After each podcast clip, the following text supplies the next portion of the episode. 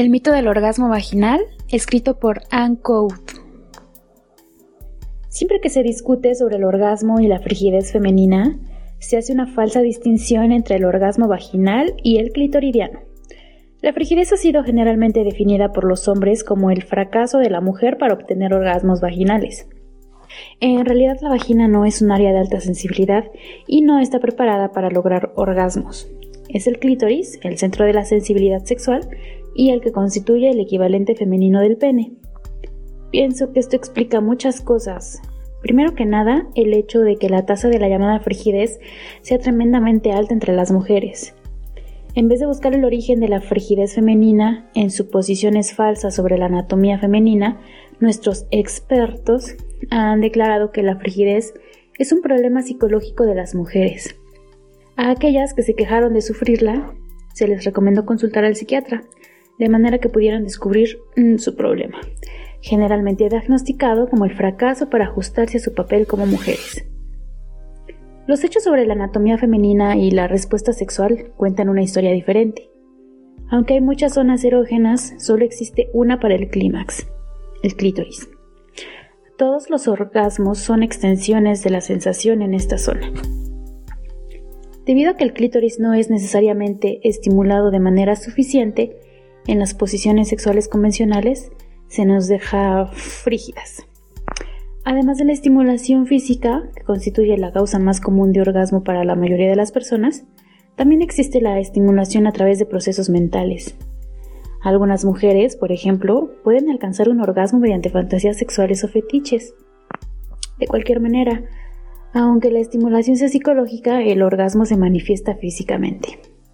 Así, aun cuando la causa sea psicológica, el efecto sigue siendo físico, y el orgasmo necesariamente tiene lugar en el órgano sexual equipado para el clímax sexual, el clítoris. La experiencia del orgasmo puede variar en grados de intensidad, algunos más localizados y otros más difusos y sensibles, pero a todos se les llama orgasmos clitoridianos. Esto conduce a algunas preguntas interesantes sobre el sexo convencional y nuestro papel en él. Los hombres llegan al orgasmo esencialmente debido a la fricción con la vagina, no con la zona clitoridiana, que es externa e incapaz de causar fricción como lo hace la penetración. Las mujeres han sido así definidas sexualmente en términos de lo que complace a los hombres. Nuestra propia biología no ha sido analizada correctamente. En lugar de ello, se nos alimenta con el mito de la mujer liberada y su orgasmo vaginal, un orgasmo que de hecho no existe. Lo que debemos hacer es redefinir nuestra sexualidad. Debemos descartar los conceptos normales de sexo y crear nuevas pautas que tomen en cuenta el goce sexual mutuo. Aun cuando la idea del goce sexual mutuo es liberalmente aplaudida en los manuales sobre el matrimonio, esta no se sigue hasta su conclusión lógica. Debemos comenzar a exigir que si ciertas posiciones, que ahora se califican de estándar, no conducen a ambos al orgasmo, ya no sean calificadas como tales. Deben usarse o inventarse nuevas técnicas para transformar este aspecto particular de nuestra explotación sexual presente. Freud, padre del orgasmo vaginal. Freud sostenía que el orgasmo clitoridiano era adolescente y que en la pubertad, cuando las mujeres comenzaban a tener relaciones sexuales con los hombres, debían transferir el centro del orgasmo a la vagina. Se daba por hecho que la vagina era capaz de producir un orgasmo paralelo, pero más maduro que el clítoris. Se trabajó mucho en la elaboración de esta teoría, pero se ha hecho poco por disputar sus suposiciones básicas. Para comprender por completo esta increíble invención, quizá se debería recordar primero la actitud general de Freud hacia las mujeres. Mary Ellman, en Thinking About Women, lo resume de esta manera. Toda la actitud condescendiente y temerosa de Freud hacia las mujeres proviene de que carecen de pene, pero es únicamente en su ensayo La psicología de las mujeres que Freud hace explícita su desaprobación ya implícita en su obra.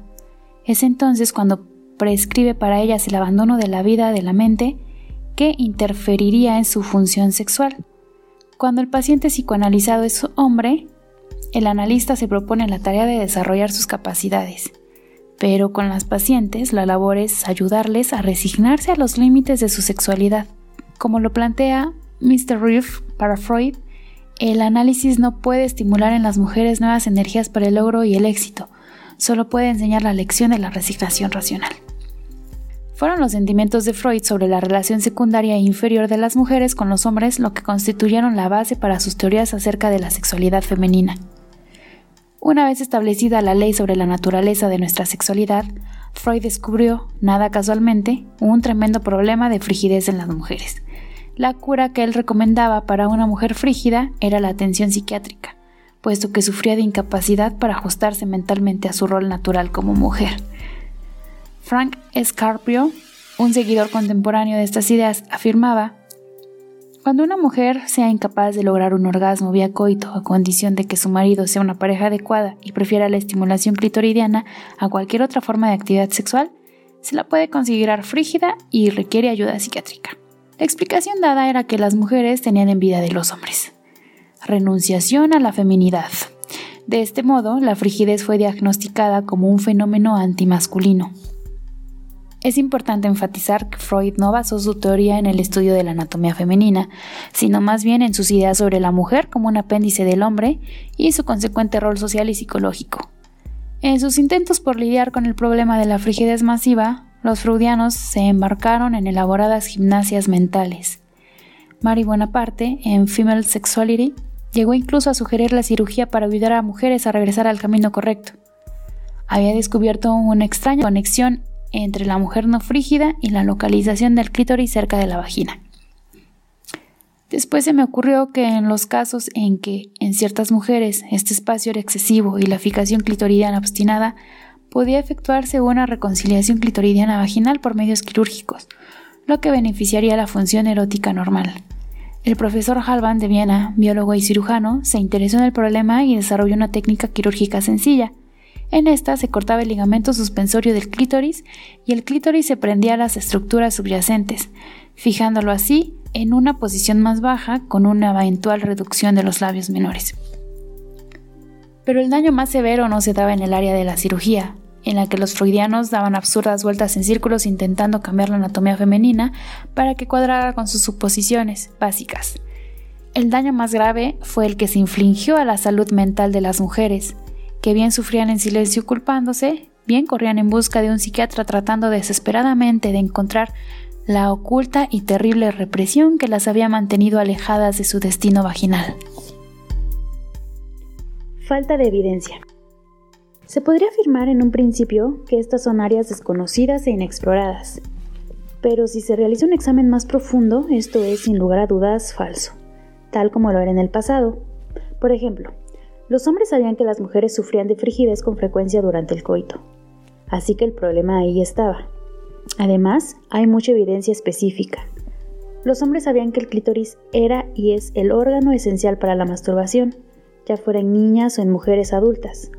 Así que evidentemente las mujeres dejaron en claro en dónde pensaban ellas que se localizaba su sexualidad. Los hombres también parecen estar sospechosamente conscientes de los poderes clitoridianos durante el juego previo al coito, cuando desean excitar a las mujeres y producir la suficiente lubricación para la penetración. El juego previo es un concepto creado para fines masculinos y trabaja en desventaja de muchas mujeres, ya que una vez que la mujer se encuentra excitada, el hombre cambia la estimulación vaginal, dejándola así tan excitada como insatisfecha. También se sabe que las mujeres no necesitan anestesia en el interior de la vagina durante la cirugía, lo que apunta al hecho de que la vagina no es un área altamente sensible. Hoy, con un conocimiento amplio de anatomía, con Kelly, Kinsey y Master y Johnson, por mencionar solo algunas fuentes, ya no hay ignorancia en la materia. Hay, sin embargo, razones sociales por las que este conocimiento no ha sido popularizado. Estamos viviendo en una sociedad masculina que no ha buscado cambios en el rol de las mujeres.